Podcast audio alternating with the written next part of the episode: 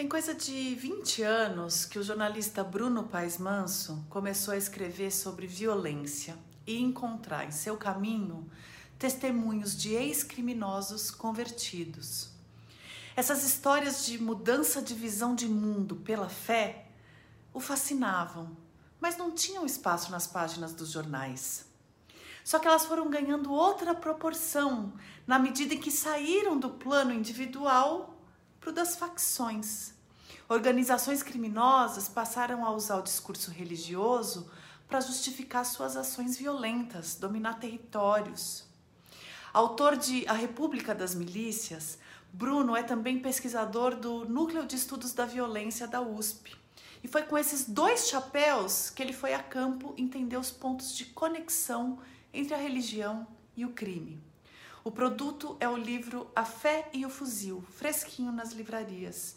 É uma obra fundamental para entender sem preconceitos como o, a visão de sociedade e vida dessas pessoas pauta nossa política, inclusive. Com vocês, Bruno Paes Manso.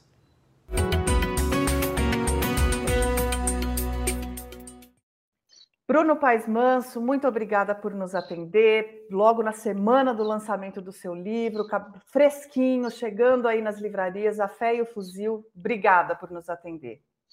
Prazer, Flávia, estar falando com você e revê-la depois de tanto tempo trabalhando junto e agradeço a oportunidade. Vamos lá.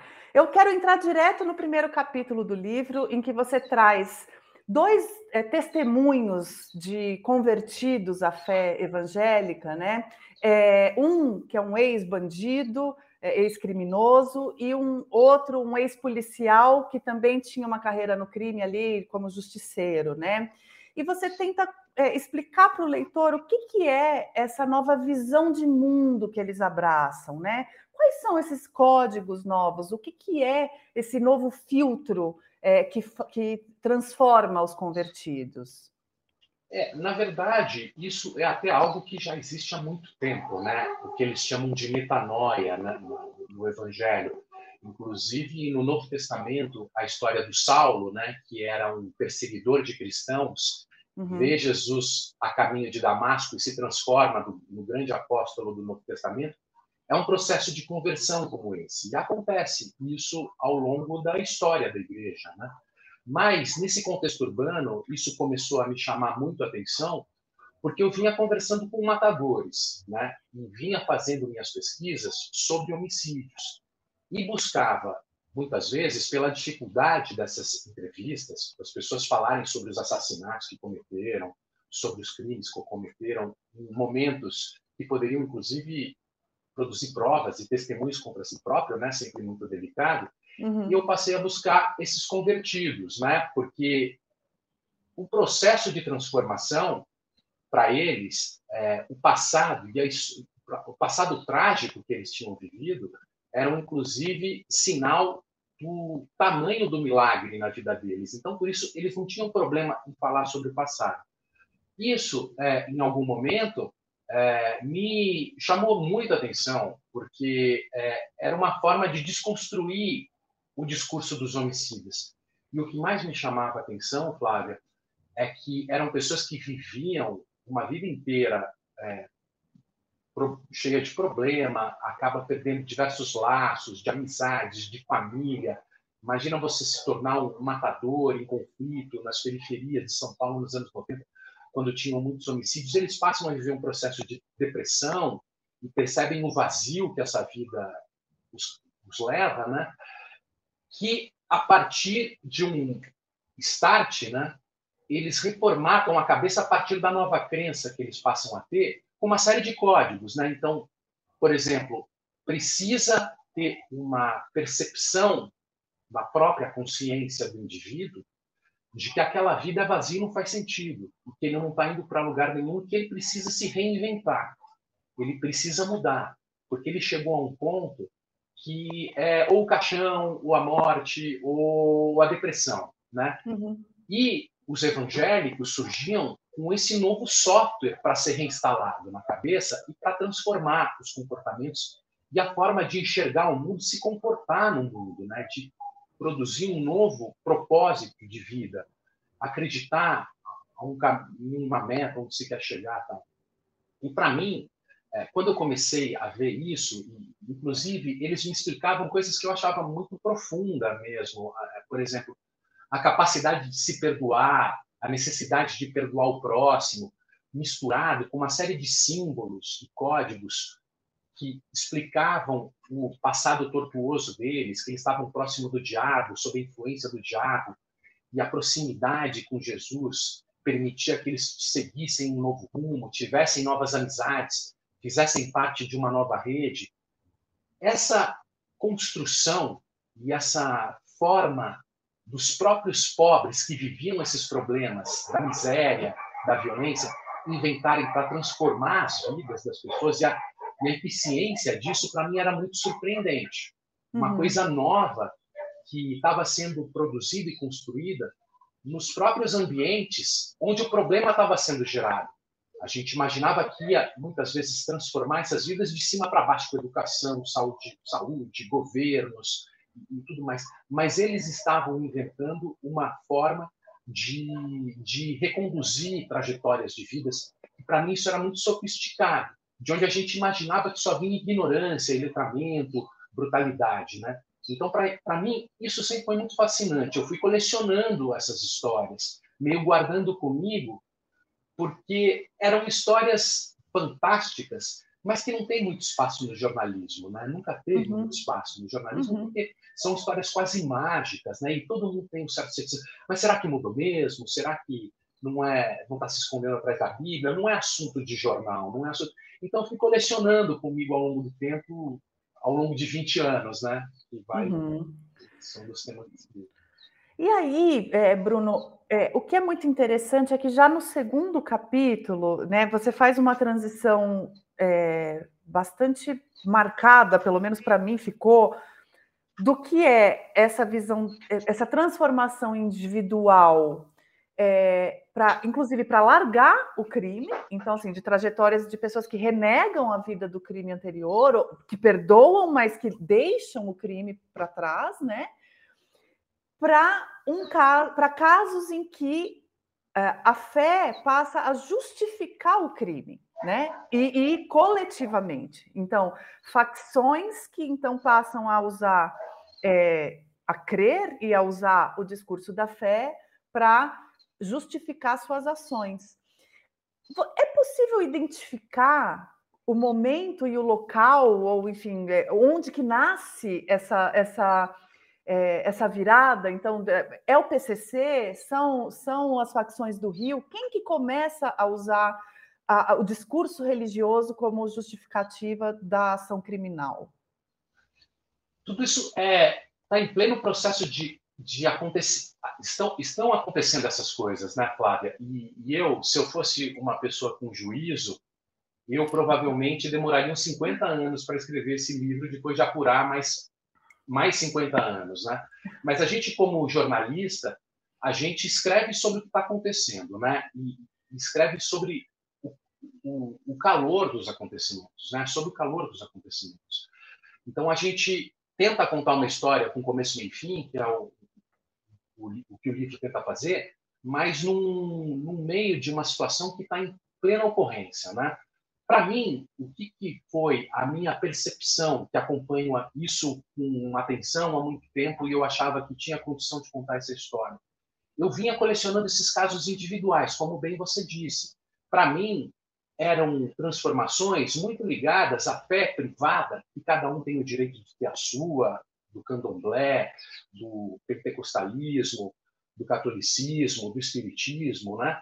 E que por causa disso nunca era tanto assunto público dos jornais, porque a fé é um direito privado das pessoas, elas podem acreditar no que querem, mas para mim essas transformações individuais chamavam muita atenção e eu ia colecionando algumas histórias, escrevia, entrevistava. A partir de meados de 2014, 2015, quando eu estava escrevendo sobre crime, escrevi sobre o PCC, depois passei a escrever sobre as milícias, me chamou a atenção duas coisas. Uma delas, o caso do Complexo de Israel, que é a história das duas favelas de Vigário Geral e Parada de Lucas, que também a Viviane Costa, uma autora é, do Rio, escreveu a respeito, pastora da Assembleia de Deus, que é a personagem também do meu livro, escreveu um livro de traficantes evangélicos sobre esse caso, que Vigário Geral e Parada de Lucas eram dois bairros rivais, que se matavam, inclusive, e viviam em guerra permanente, porque um pertencia, Vigário Geral, ao Comando Vermelho, Parada de Lucas ao Terceiro Comando. Uhum. E a divisa desses bairros era conhecida como faixa de Gaza. Em determinado momento, Parada de Lucas, do Terceiro Comando Puro, toma Vigário Geral e fica um único bairro, é, junto, com as mesmas facções, passa a chamar, ganhar o apelido, inclusive, de Parada Geral, né, a mistura dos dois, dos dois bairros. E a liderança principal, passa a, a exercer o, o, comando né, desse bairro, é um ex-pastor que foi, é, é, que foi é, formado na Assembleia de Deus, que volta e é chamado para conduzir essa, essa, essa liderança desse novo bairro e passa a ter um projeto de expansão. A partir do momento, como acontece em várias descrições do Antigo Testamento, né, uhum. ele sonha com Deus e Deus diz para ele no sonho que a guerra dele tem um propósito divino, um propósito sagrado, que ele é ungido que precisa buscar combater o Comando Vermelho que se representa o mal, para espalhar o bem a partir daqueles bairros que ele passa a conquistar. Inclusive, tomando uma série de medidas, como proibir o crack, pichar salmos nos muros, proibir, inclusive, religiões de matrizes africanas, que em muitas correntes do pentecostalismo são associados ao diabo. Né?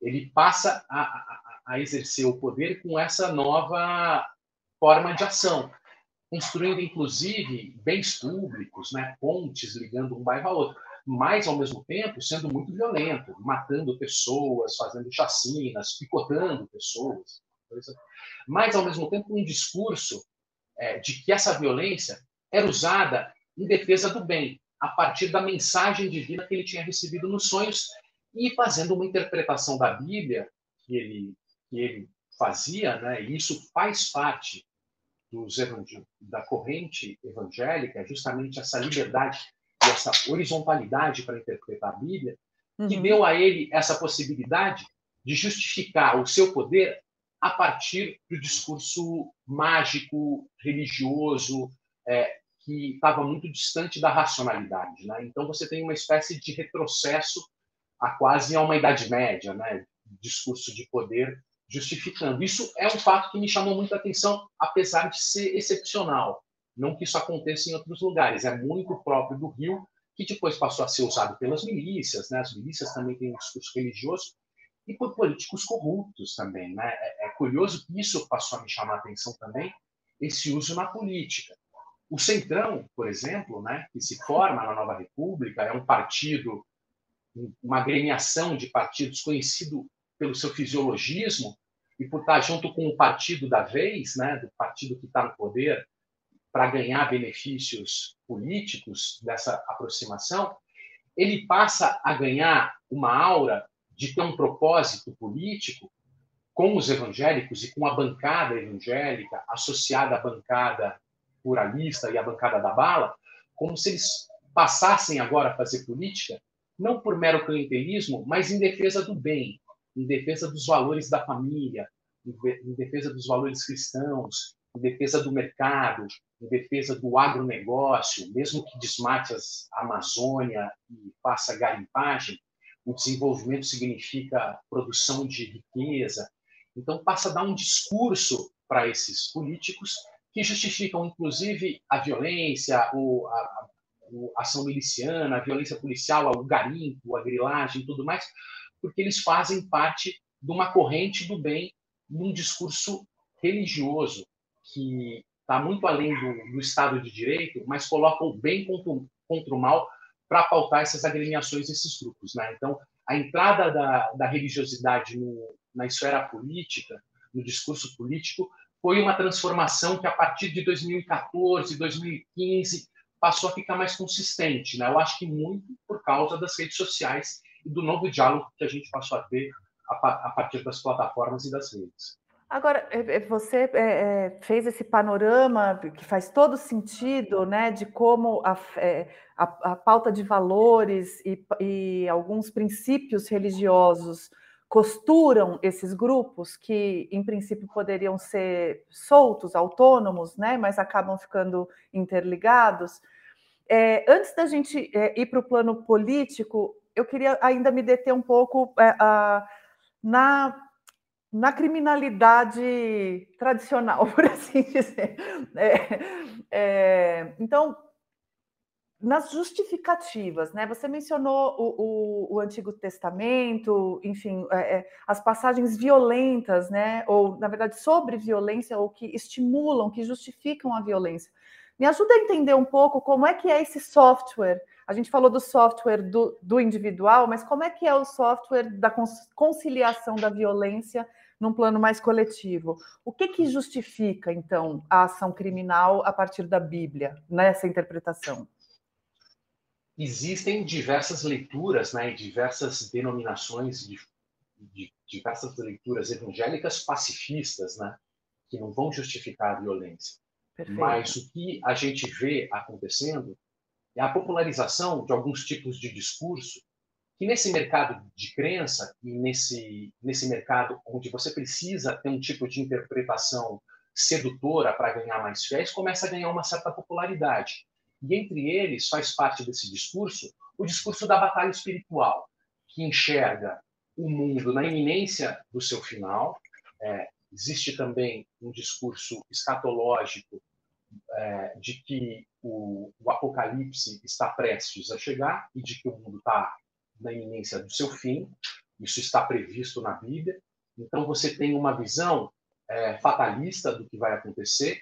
É, o seu desafio nesse mundo é produzir um exército do bem quando o mundo acabar e Jesus Cristo voltar pela segunda vez na Terra. Você tem que ter um exército do bem muito grande. E a missão evangelizadora é justamente essa de conseguir o máximo de soldados do bem para o seu lado, a partir da conversão. Isso é muito é, forte na Assembleia de Deus, não é na congregação cristã, que tem uma visão mais calvinista, da graça, a pessoa já nasce com a graça, ou sim, a graça no caso da congregação cristã. A Assembleia de Deus tem jamais essa, essa, essa visão de que a pessoa se converte e se transforma quando está junto de Cristo. Então você uhum. tem esse desafio de conseguir o máximo de adeptos, de soldados de Cristo antes que o mundo acabe. Ao mesmo tempo, Flávia, você tem uma visão muito cínica, de certa forma, que o mundo não necessariamente precisa de grandes reformas políticas ou de grandes transformações ou de uma leitura crítica, de uma leitura crítica, para que ele não se acabe, porque ele vai acabar. A gente sabe que ele vai acabar. E já que ele vai acabar, você tem que trazer pessoas para o lado do bem. Então, em vez da racionalidade da reforma, a racionalidade é, da transformação, da defesa do meio ambiente, evitar que o mundo exploda no, no, no calor, que as geleiras derretam e que o consumo destrua o planeta e todas as vidas, né? Uma discussão que faz parte hoje da política com muita relevância.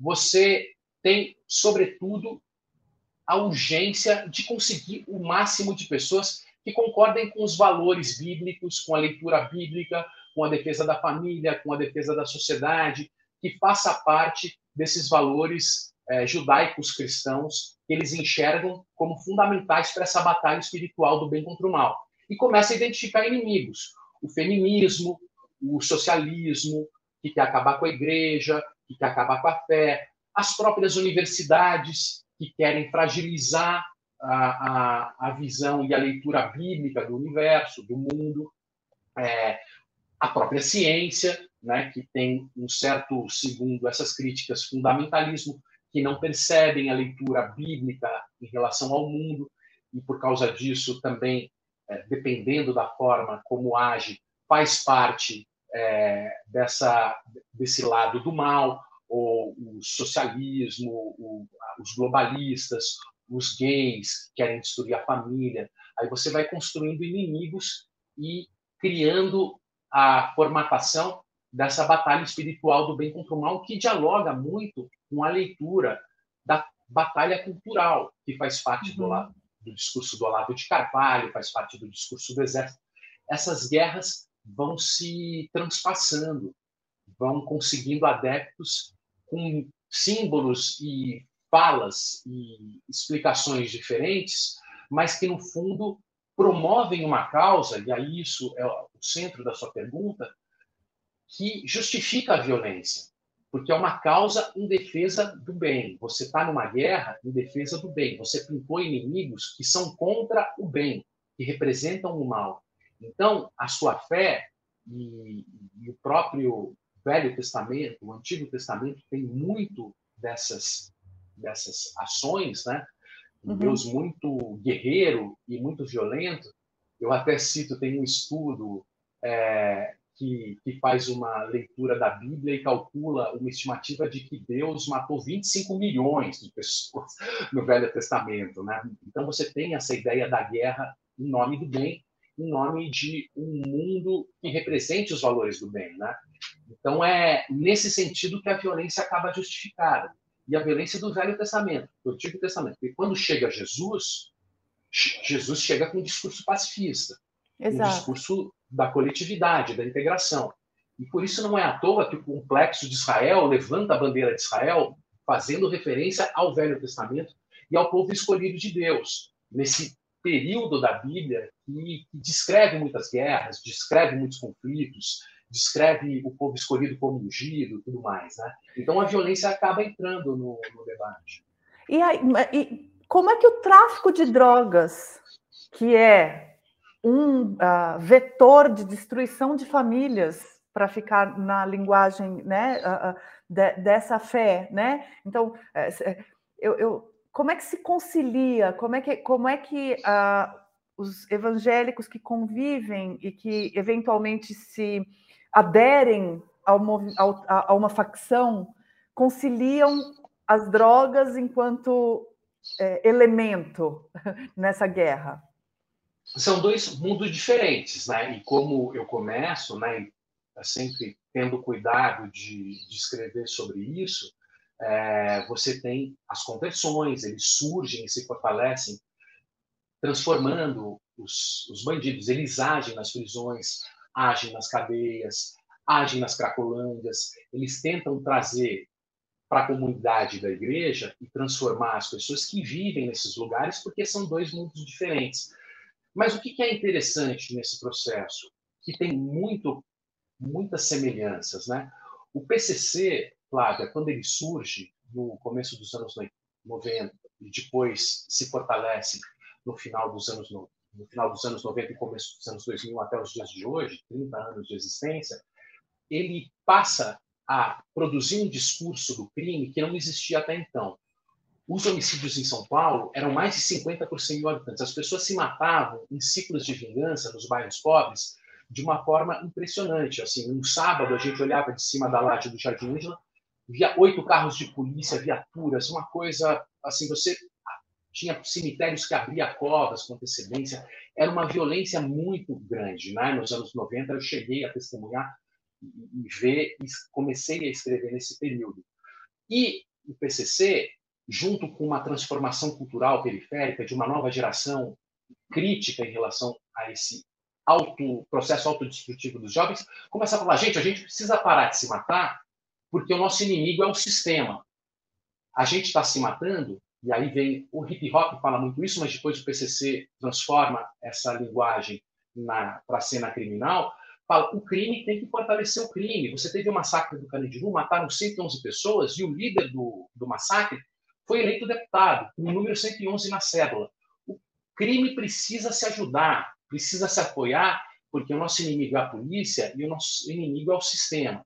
Então, eles começam a criar uma fala crítica da criminalidade que passa a enxergar a criminalidade como uma carreira, uma carreira do crime. Passam a organizar os presídios, tornar os presídios mais civilizados, com mais regras, criam estatutos, criam leis. E quem ingressa no PCC se converte, eles passam por um batismo, porque eles passam a ser um criminoso consciente, que se sujeita à lei do crime.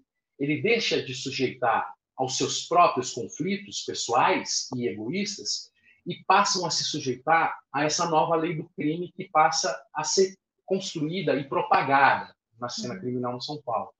Então você tem uma nova forma de gestão e um novo propósito para a carreira criminal. Assim como a igreja oferece um novo propósito, um novo sentido para a vida do religioso, o crime também passa a oferecer um novo propósito para a carreira criminal, sem violência entre eles, respeitando as regras do crime, para poder enriquecer ou ter uma vida criminal menos, menos problemática, né? ou menos sofrida. E isso permite que o crime chegue é, em outro patamar a partir do momento que alcança as fronteiras da América do Sul, o mercado produtor de drogas, transforma o Brasil num grande corredor de drogas, passa a vender em dólar para diversos mercados mundiais e esse dinheiro passa a ingressar na economia, porque é necessário lavar esse dinheiro com postos de gasolina, com empresas de lixo, com empresas de organizações sociais ligadas à saúde, empresas de transporte coletivo. E o antigo traficante dos anos 90 que produzia medo na sociedade, ele já faz parte de um, uma capacidade de financiamento e quase uma agência é, de empréstimo de dinheiro, porque ele faz esse capital do crime girar, e você perde o, o princípio do capital, porque agora ele é empresário, ele é dono de posto, ele é dono de adega, ele é dono de bar, ele tem outros negócios. E esse mercado é, acaba se conectando com a teologia da prosperidade, que valoriza bastante, sobretudo, a capacidade de ganhar dinheiro como um dom de Deus. Né? Você se tornar uma pessoa rica significa, muitas vezes, para a teologia da prosperidade que cresce se fortalece, principalmente com a terceira onda pentecostal nos anos 80, você é um abençoado por ser rico. E você tem uma mistura de valores muito ligados ao mercado das cidades, né? Porque a gente passa a viver num mundo onde ter dinheiro e não ter dinheiro é o determinante, muitas vezes, entre a vida e a morte. Entre você uhum. morar na rua, morar numa casa, ter o que comer, não ter o que comer, ser morto pela polícia ou não ser morto pela polícia. Então, esse discurso da prosperidade aproxima, muitas vezes, essas novas, é, essas, essas novas camadas criminais que surgem a partir da lavagem de dinheiro. E, e, cria uma nova visão de mundo empreendedorística, né, que deixa de ver o Estado como gerador de, de, de igualdade, de justiça, para apostar na capacidade de empreender, na capacidade de ganhar dinheiro, organizada pelo crime, organizada pelos pentecostais, mas que se juntam e que são dinheiro em defesa do bem, em defesa da prosperidade, as coisas começam a ficar mais confusas e mais misturadas, né? E, é, a gente é, faz todo sentido isso, né, de como é, de como essa prosperidade, né, a, teologia da prosperidade pode unir esses universos, né, da, da religião evangélica e, e do crime organizado. Agora, na prática, como é que isso se dá? Né? Então, a gente está falando desses pontos de conexão é, de, de teóricos, por assim dizer, né, de conceitos, de visões de mundo, mas do que você apurou, do que você testemunhou, o que, que é essa convivência na prática? Ela, ela é um líder de facção ou de, né, da, da parte é, do cri, criminal de uma comunidade, decretando essas regras e, e, indo ao culto junto com a mãe que acabou de perder um filho num, num enfim, é, como é que é a convivência Sim. ali no chão? Legal. Eu acho que tem a forma do Rio de Janeiro, né, que é muito típica e muito própria, né, que é justamente é, lá no Rio, quando eu escrevi sobre as milícias, as pessoas faziam o paralelo com Game of Thrones. Né? O Rio de Janeiro não é uma república, não é um Estado moderno onde as leis valem para todo o território e os direitos valem para todo o território. Você uhum. tem vários reis ligados a Comando Vermelho, ligado a Terceiro Comando, ligado a milícias, e ficam numa disputa entre eles, né? como se fossem vários feudos, vários reinados numa disputa permanente. No Rio de Janeiro, você tem o crime e a milícia com esse discurso do bem, religioso, que as coisas se misturam. O discurso religioso e criminal se misturam mais. Em São Paulo, isso é mais sutil e menos visível. Você ainda tem dois mundos muito marcados a igreja e o crime são mundos diferentes. No Rio isso também existe. Você tem a igreja, mas os traficantes vão na igreja, dão paz do Senhor, essas coisas todas. Em São Paulo, esses dois mundos são muito marcados, são muito diferentes. Mas um traficante frequenta a igreja que a mãe também frequenta. E não necessariamente se converte, é, porque ele está se preparando, porque ele sabe que a vida do crime é sem futuro. Em algum momento ele vai se converter.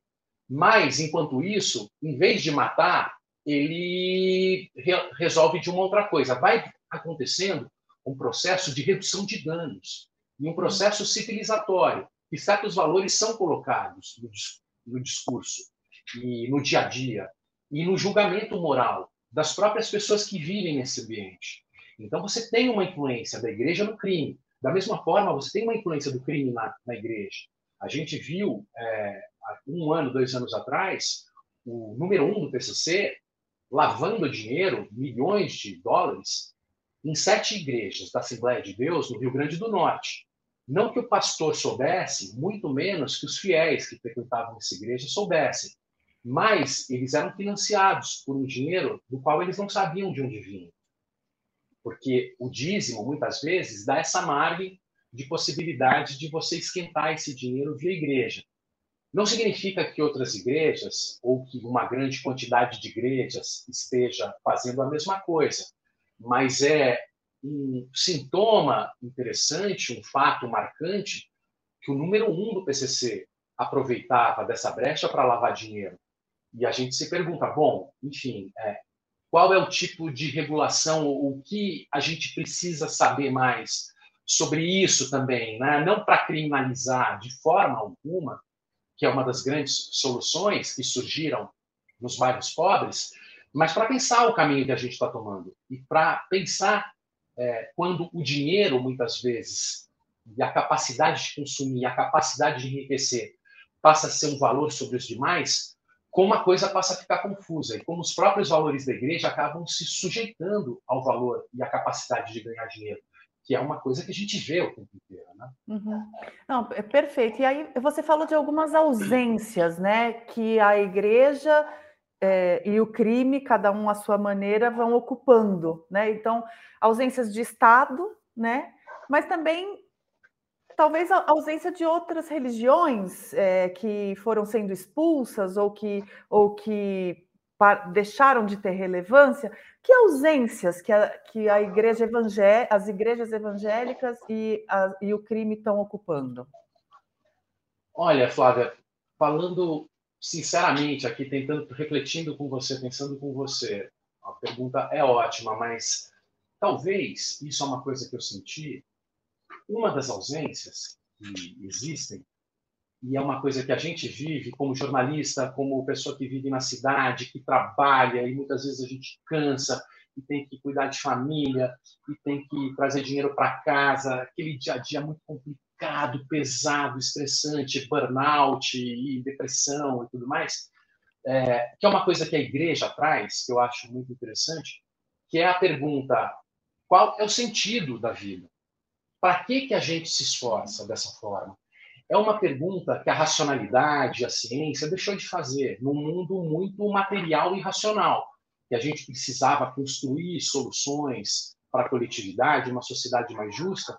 Mas para que isso, né? Além da razão, o que, que existe? Qual é o sentido disso tudo? Por que, que a gente sofre? Isso é algo que a igreja se pergunta e que a teologia e que a filosofia, de alguma forma, se perguntam o tempo inteiro. E, e a igreja oferece essa resposta né? O sentido da vida e o propósito da vida é você levar uma vida ao lado do bem, ao lado de Jesus, para na eternidade você viver bem e, uhum. e, viver conforme os valores nos quais a gente prega e a gente acredita.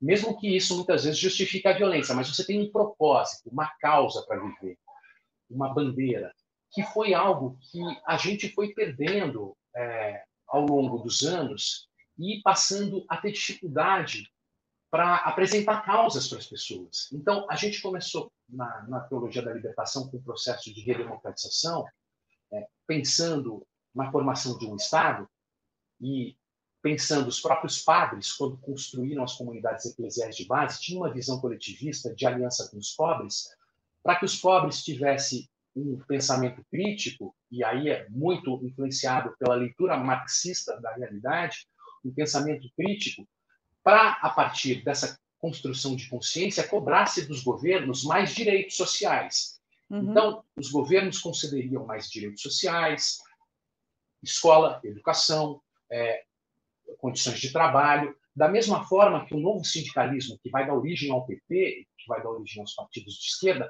cobravam empresários mais atentos às injustiças sociais e à desigualdade, então concederiam mais direitos aos trabalhadores. Isso é o começo dos anos 80, a gente pensando no processo de redemocratização que vai dar origem aos partidos de esquerda, né? que vai PT, PSDB, um, um mais social-democrata, um menos, centro-esquerda, centro, mas uma, um progressismo que fez parte dos nossos 16 anos de história. Só que o que a gente vê acontecer? A gente vê ruir essa crença no Estado, essa utopia que a gente imaginava que o Brasil teria a condição de se tornar uma Suécia gigante, né? uma Dinamarca gigante, uma grande social-democracia.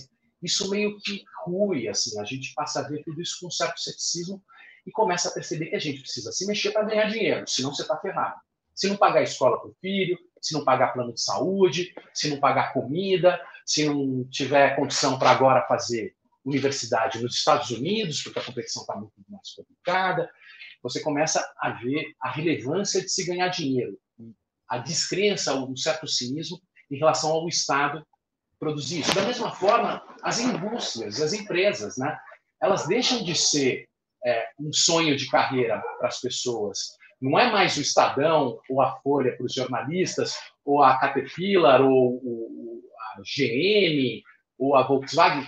Isso tudo também desaba e desestrutura. E a gente vive um processo de uberização completa. As pessoas precisam empreender, precisam ganhar dinheiro. E aí o pentecostalismo ele dá essa causa, ele dá esse sentido eles falam: acredita em você, porque Deus te ama e você ama Deus, e Jesus te ama e você ama Jesus, e acende uma chama, uma vontade de viver. É, em defesa da própria vida, na luta pela própria vida, para ganhar dinheiro. Uma visão muito empreendedorística, criando redes de pessoas que pensam igual a você, onde a virtude é, inclusive, a capacidade de ganhar dinheiro. Então, você me perguntou das ausências. E a ausência é justamente uma ausência de propósito. Mais do que uma ausência de Estado, é uma ausência de sentido de vida, uma ausência de caminho que produz ordem, que a gente acorde todo dia e sabe por que, que a gente vai sofrer todo dia, carregar a pedra até o topo do, da montanha para a pedra voltar para baixo e no dia seguinte a gente tem que carregar a pedra de novo. A igreja te dá algo em que acreditar, é, uhum. uma chama que não se apaga, né? Mas aí, Bruno, você acha que. Porque, assim, esse mesmo período que você descreveu é, da, dessa queda na crença do Estado e das soluções é, progressistas, é o mesmo período em que. Os, são os 16 anos em que os governos progressistas que o Brasil teve a, da forma que conseguiram, promoveram algum tipo de, de política social mínimo, né? Então, assim, foi, foi o, é, pode não ter sido suficiente, mas foi o melhor que se conseguiu produzir de política pública na história do Brasil, provavelmente, né? É, é, essa sensação de ausência de sentido, de propósito, ela foi um erro de comunicação, afinal? Então, assim, a esquerda não conseguiu ganhar é, corações enquanto promovia, de alguma forma, alguma promoção social? Eu acho que existe uma dificuldade de comunicação, e você tem razão.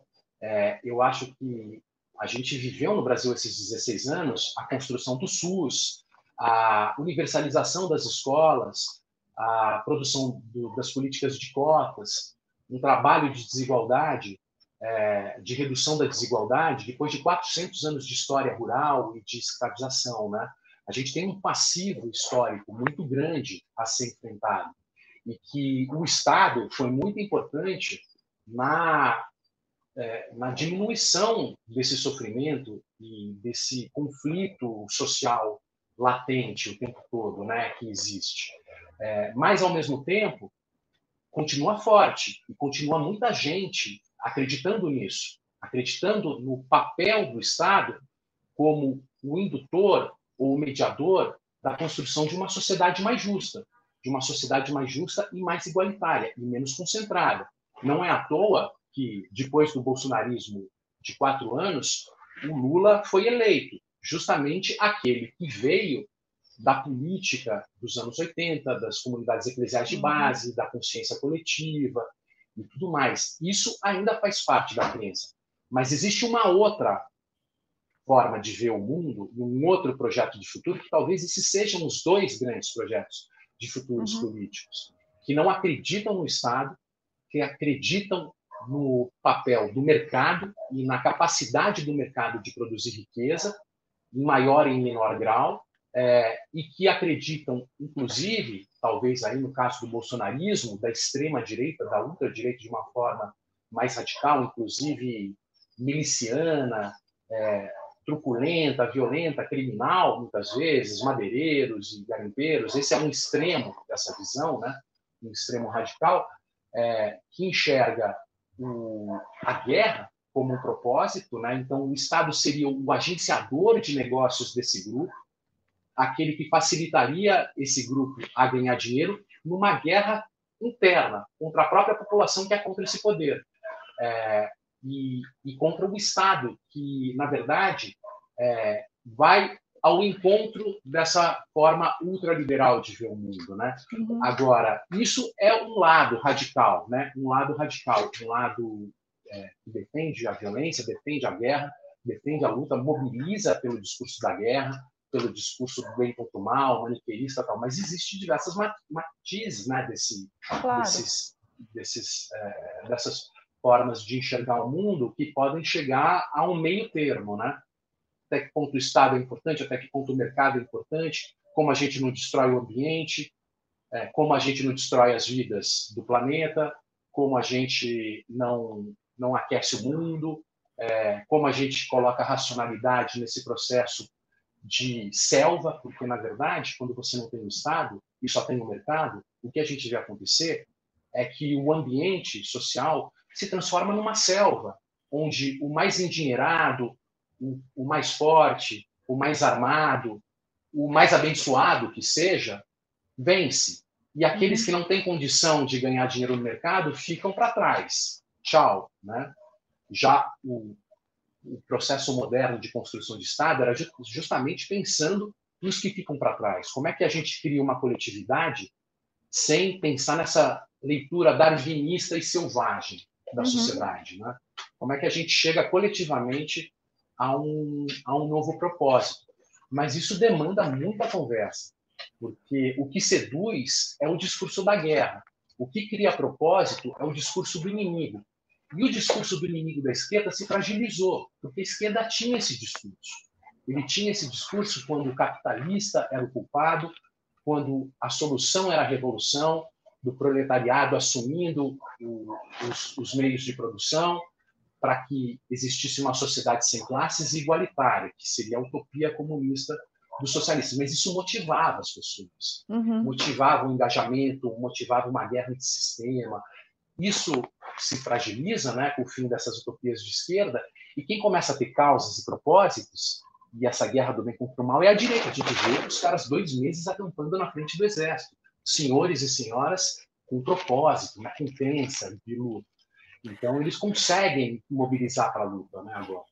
E aí, é, antes da gente partir para a política pura, que é, enxergou nesse funcionamento uma oportunidade eleitoral, é, ainda um passo antes, ali no, na convivência é, nas periferias urbanas, embora isso não seja é, restrito às periferias, mas eu acho que dá para a gente localizar é, um pouco a apuração do teu livro é, nessa, nesses conflitos urbanos, né? É, é possível mensurar da parte dos criminosos que usam o discurso religioso o quanto é demagogia e o quanto é crença?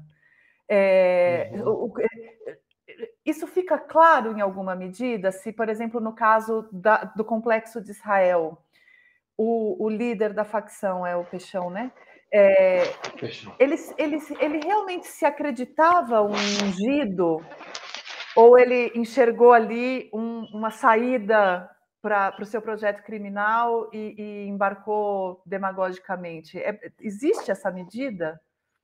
Eu acho, eu acho que é muito difícil, né, fazer essa medida. Mas eu costumo acreditar na crença dessas pessoas, porque o Peixão ele mandou vários áudios, né, falando sobre o sonho que ele teve, explicando, propondo uma trégua, dizendo que invadir, explicando por que ia invadir, toma uma série de ações. E eu acho que a crença, e para mim é outro aspecto que é interessante nesse debate, é o papel da crença na nossa capacidade de ação e na nossa, no nosso comportamento.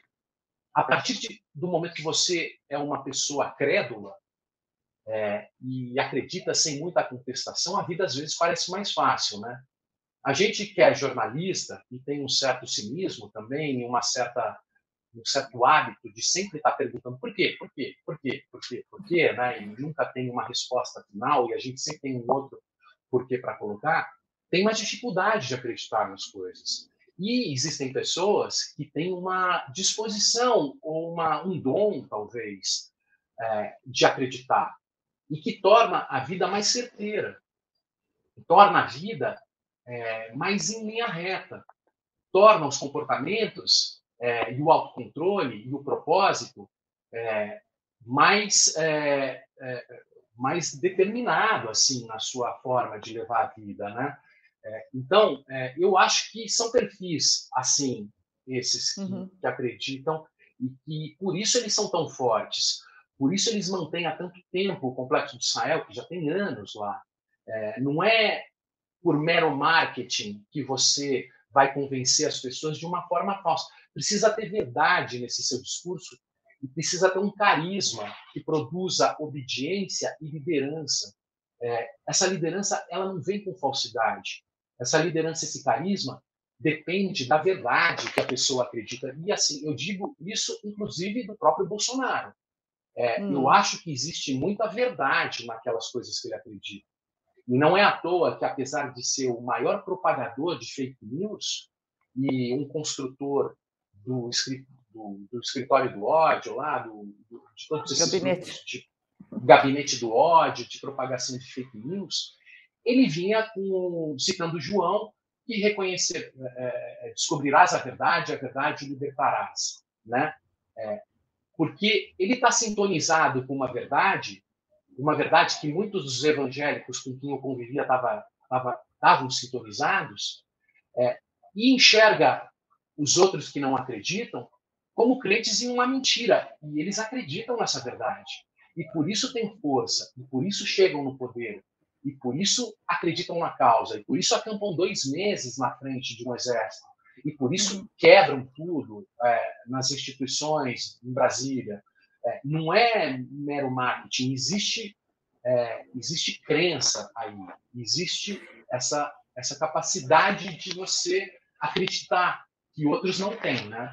Uhum. Agora, neste caso, e aí então vamos é, dar uma mergulhada aqui na política, é, porque você mencionou o Centrão, que encontrou ali um propósito, agora a gente falou um pouco do Bolsonaro, é, mas eu mesma, quando eu, fiz um perfil do Bolsonaro lá em 2016, logo que ele começou, na semana em que ele fez o discurso exaltando o Ustra na votação do impeachment da Dilma. E um assessor dele me contou que ele havia mudado o discurso para a pauta de costumes é, e de valores, orientado a ampliar seu público, a não falar mais só com militar de baixa patente, porque senão na próxima eleição ele não se elegeria mais. Ele, ele perderia o bonde da história eleitoral. Então, é, tem, tem também um oportunismo em enxergar esse momento em que as pessoas estão em busca de soluções simplistas e mágicas e místicas, né? É, que muitos políticos se aproveitam. É, é, é isso ou não? Não, sem Porque dúvida, eu, eu, eu, eu, eu fazer uma pergunta, eu fiz uma afirmação, desculpa. Não, eu acho legal. não é uma isso. afirmação, é, é, um, é um diálogo importante de, de rodar as arestas. E você tem razão. Você tem um político oportunista que percebe algumas oportunidades, mas que a partir de determinado momento ele passa a acreditar em si próprio como uma espécie de um messias.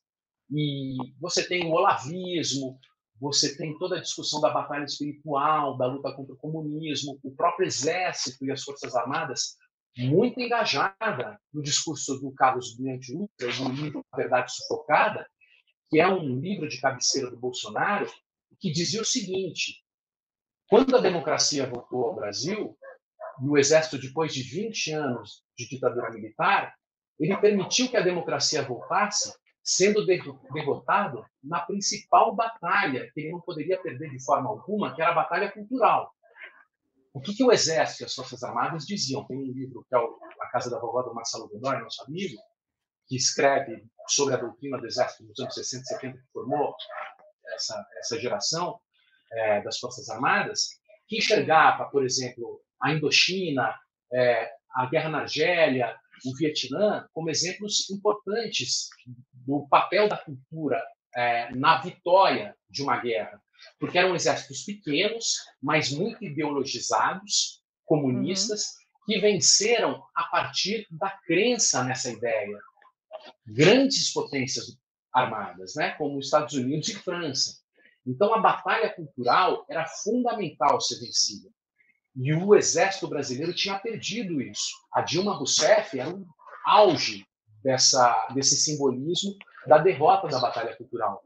E o bolsonarismo representava essa fúria, representava essa indignação, representava a retomada dessa guerra, retomava esse recalque é, e essa necessidade dessa violência. Então, ao mesmo tempo que ele era oportunista, existia uma verdade sufocada, para usar o termo uhum. do Ustra, mas do qual ele se aproveitava. E com a facada, né, com a facada, isso ganha uma outra dimensão, né? Além dele você vê, né, ele só consegue se emocionar e chorar, pode ter 700 mil vítimas de Covid, é, ele vai chorar quando ele fala sobre si próprio, né, sobre quando ele recebeu a facada, ele chora, feito criança, quando ele fala de si mesmo. Então ele passa, pelo que assim, vendo com você, né, ao mesmo tempo que tem esse político oportunista e esperto, querendo sempre mamar na, no salário e na rachadinha que garantia o sustento dele e da família, tem esse político oportunista sempre atento a se reeleger para continuar mamando na rachadinha, em algum momento ele percebe que ele tem, pode ter um papel maior. Você já tem uma nova forma de ler, ler a política, de uma guerra, a política se transforma em guerra. Ele recebe a facada, ele passa a acreditar em si próprio. E ele é batizado é, nas águas do Rio Jordão e passa a misturar essa fala com a fala pentecostal da guerra do bem contra o mal, passa a acreditar nos pastores que o enxergam como um ungido e passa a acreditar nisso também. É, uhum. Eu acho que tem oportunismo, mas tem um processo de transformação e de crença que passa a acontecer no decorrer do tempo, né? Não sei se você concorda. Não, acho sim. É... Eu, eu, assim, eu, quando eu vejo o que, o que vem acontecendo da, né, da, do 7 de setembro para cá, é, e desde a delação do, do Cid, né, é, o, o, reforço no discurso de, do ungido, do escolhido, do Messias que foi quase foi morto na sua missão e etc.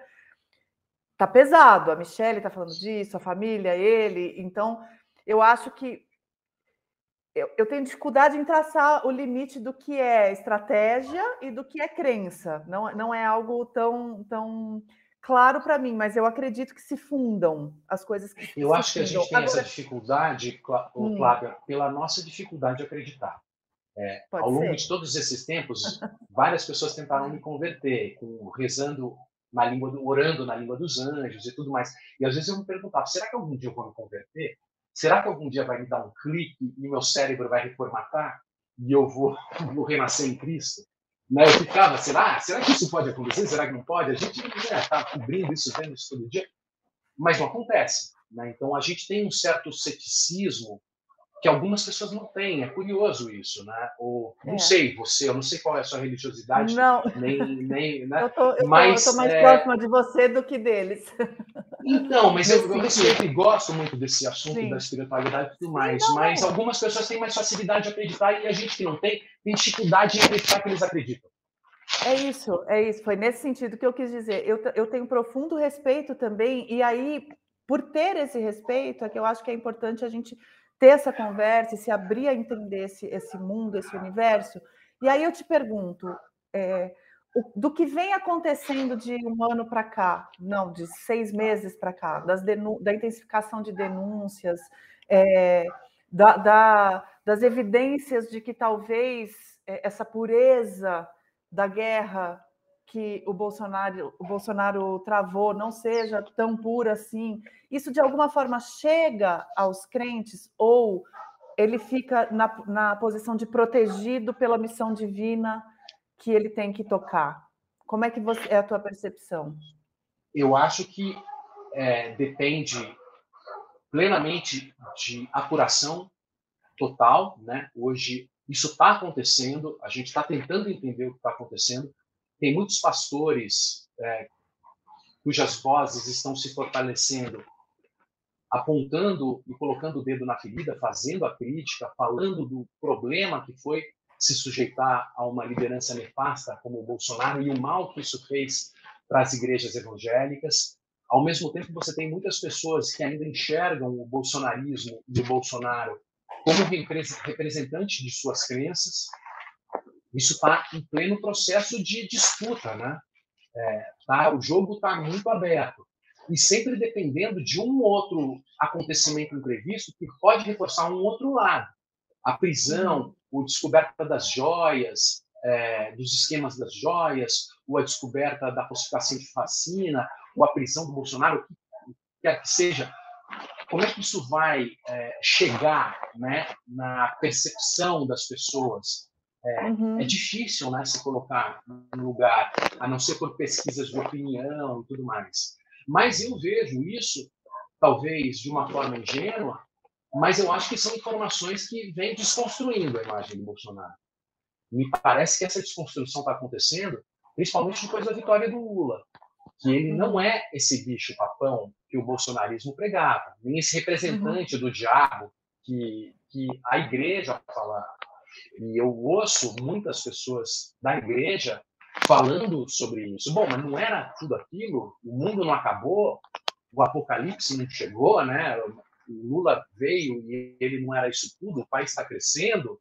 Talvez eu fui ingênuo demais. É, são, são, pessoas pensantes que pensam, refletem sobre essas coisas. E, e questionam que, bastante, né? Também. A, que questionam, que questionam. E eu acho, eu acho que até essa o Lula, ele, é, ele de alguma forma é, como fala o Paulo Arantes, né, ele entrou nessa barca num processo de redução de danos. Né? É, ele não é o reformista da social-democracia que ia transformar o Brasil numa Suécia dos anos 80. Né? Ele é uma outra coisa que está, talvez, evitando que o Brasil se transforme nessa grande selva de bandeirantes disputando ouro por todos os lados. Assim, né? Então, vamos uhum. criar uma regras, uma sociedade mais justa, taxar uh, as offshores, quem sabe conseguir dinheiro aqui para um projeto educacional nesse sentido e reduzir a desigualdade. Ele vem trabalhando, mas ele vem reduzindo danos, mas não com um discurso é, é, confrontando muitas das ideias liberais que estão presentes hoje e que fazem parte desse vocabulário evangélico. Então, a imagem do demônio, do representante do Satanás, do PT, do comunismo e tudo mais, vai meio que sendo desconstruída e as pessoas vão percebendo que talvez tenham sido ingênuas e acreditado em falácias, né? E, muito bem, e aí gente, isso me traz, então, a minha última pergunta, é, que é como fazer esse caminho de contemplar é, as demandas e as ansiedades políticas do povo religioso sem comprometer o Estado laico. Né? Como, é que, como é que a gente pode fazer isso? Quais os caminhos de fazer isso? Né? Porque, ao mesmo tempo, eu entendo, não sei se você concorda, mas eu entendo que é legítimo uma população que está ascendente, crescente, e vai ser maioria do Brasil, aparentemente, né, no curto prazo, é, essa população querer ser representada politicamente, me parece uma demanda legítima, democrática. é, ao mas ao mesmo tempo a gente quer preservar o Estado laico. Então, você enxerga um caminho de conciliar essas coisas? Eu acho que sim, eu acho que é um caminho democrático. Eu acho que o Lula, quem sou eu para ensinar o Padre Nosso ao vigário ou ao pastor, né? Talvez, mas o ele é muito bom de diálogo. E eu acho que qual é a diferença? A diferença é que o Estado de Direito e a Constituição precisa ser respeitada. Então você pode ter uma crença em relação a gênero ou a sexualidade é, que é, pode ficar no seu ambiente privado, ou você pode compartilhar no ambiente privado, mas não pode impor na esfera pública. Da mesma forma que você acredita que representa o bem e, e passa a, a, extorquir moradores e fazer uma batalha, uma guerra com fuzis contra o bairro vizinho, apesar da Bíblia dizer que, e você lê a Bíblia dizendo que ela justifica essa sua ação, mas ela é contra o Código Penal e contra a Constituição, né? Então, o Estado de Direito precisa ser preservado, o direito das pessoas, dos indivíduos devem ser preservados, o direito das mulheres casarem com, os, com as mulheres, se, se, elas acharem que isso representa o amor, que elas têm uma pelas outras, isso é importante, é, isso precisa é um direito que precisa ser preservado e as crenças todas precisam ser preservadas, né? Todas precisam ser respeitadas e as pessoas têm o, o direito de acreditar no que quiserem nesse ambiente privado. Só que no espaço público todos precisam aprender a respeitar a Constituição. E isso precisa ser dialogado, isso precisa ser conversado. Isso precisa ser respeitado. E é um processo de conversa. Porque a lei, Flávio, isso é outra coisa que a gente aprende, ela não passa a ser respeitada pela punição só. E os próprios evangélicos é, e os próprios criminosos, o PCC, de alguma forma, nos mostraram isso. Ela, muitas vezes, os caminhos e os comportamentos são é, transformados a partir de propostas de caminhos coletivos de propósitos construídos em conjuntos. Pô, imagina a gente aprender isso com uma facção, né? Mas mais do que punir, às vezes é você apresentar objetivos coletivos de vida e de coletividade, de solidariedade, para que a gente se enxergue como uma, uma nação de uma forma coletiva, que a gente enxergue propósitos coletivos que sejam relacionados ao meio ambiente e tudo mais ou a nossa própria identidade cultural, indígena, africana, europeia e essa mistura que existe, como é que a gente junto pode encontrar uma solução coletiva para conviver, para para ter uma comunidade mais solidária, respeitando o direito de todos, o Estado de Direito, vivendo de uma forma democrática. Isso não é pela guerra, não é pela punição louca, é pela, não é pelo aprisionamento, né? é pela conversa, pelas, é, pelas punições também. É, não é que também é, a pessoa pode fazer o que quiser, pode ser violenta e não vai ter nada para ela. Não, as pessoas precisam entender que existem regras, mas que essas regras têm um propósito coletivo que beneficia a todos, inclusive a ela mesma. Ela vai querer respeitar porque é melhor para todo mundo e para ela, né? Uhum. Porque juntos, respeitando, eles vão chegar a algum lugar. É um poder legítimo que se constrói pela legitimidade e não pelo uso da violência. É o grande desafio da democracia, né? É e que talvez o Lula encontre um caminho é, econômico de, de atrair da prosperidade, né? Enfim, da, da é, mas também esse do propósito, né? Agora, eu falei que era a última pergunta, mas eu menti, porque eu não posso. Agora eu acho que vai ser a última. Porque eu não posso deixar de, de falar um pouco com você antes da gente se despedir. Você é autor da República das Milícias, que é uma obra fundamental para entender o Brasil contemporâneo e tudo mais. E a gente tem tido nos últimos meses alguns é, é, desenrolar da história do assassinato da Marielle, da, da é, enfim, da investigação que tinha, não tinha andado né, nos últimos anos e uh, agora começou a andar um pouco. E eu queria te ouvir um pouco sobre esse momento, o que, que você está, de que forma você está acompanhando esse, esse caminhar das coisas, é, e, e, que tipo de repercussão a saída do Bolsonaro da presidência, se é, não sei se você seguiu acompanhando, apurando isso, mas se você tem conhecimento de como as milícias estão pós-Bolsonaro, né? Então, é, se elas continuam exatamente como sempre estiveram, ou se houve alguma mudança na atuação ali é, no Rio. Eu acho que estão muito fortes no Rio de Janeiro e estão muito fortes no Brasil, de uma forma geral. No Rio de Janeiro, a derrota do Marcelo Freixo foi importante, né, da forma como foi no primeiro turno e a força do que o Cláudio Castro mostrou, né, e sua uhum. parceria com uma série de prefeitos e parlamentares ligados a esses grupos, né, que atuam nesses, nessas cidades e nesses bairros. É, isso foi muito forte. Foi e mostrou força quando o Lula chama a Daniela do Vaguinho para fazer parte do ministério, que o Vaguinho era um prefeito de Belfort Roxo acusado de uma série de ligações com grupos milicianos, né? Então uhum. isso foi algo que de alguma forma abalou e, e, eu acho que mostrou a força e a necessidade de cínica até de fazer acordo com esses grupos políticos que estão dominando o Rio de Janeiro.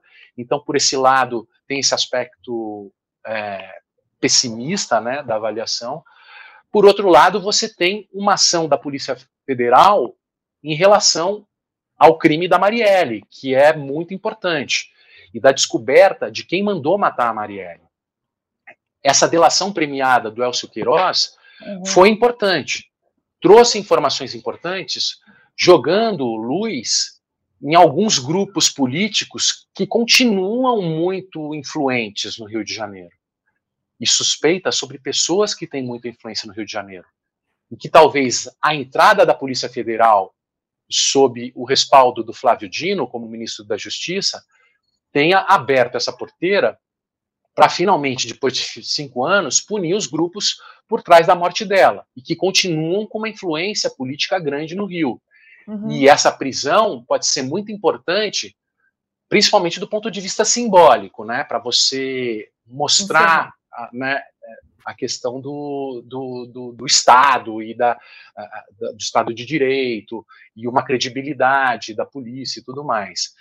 Então, nem muito otimista, nem muito pessimista, ou muito pessimista e um pouco otimista, é, mas apostando muito, muito, muito na descoberta do mandante do crime da Marielle, tendo muita expectativa e querendo que que isso venha, seja uma notícia nos próximos meses aí.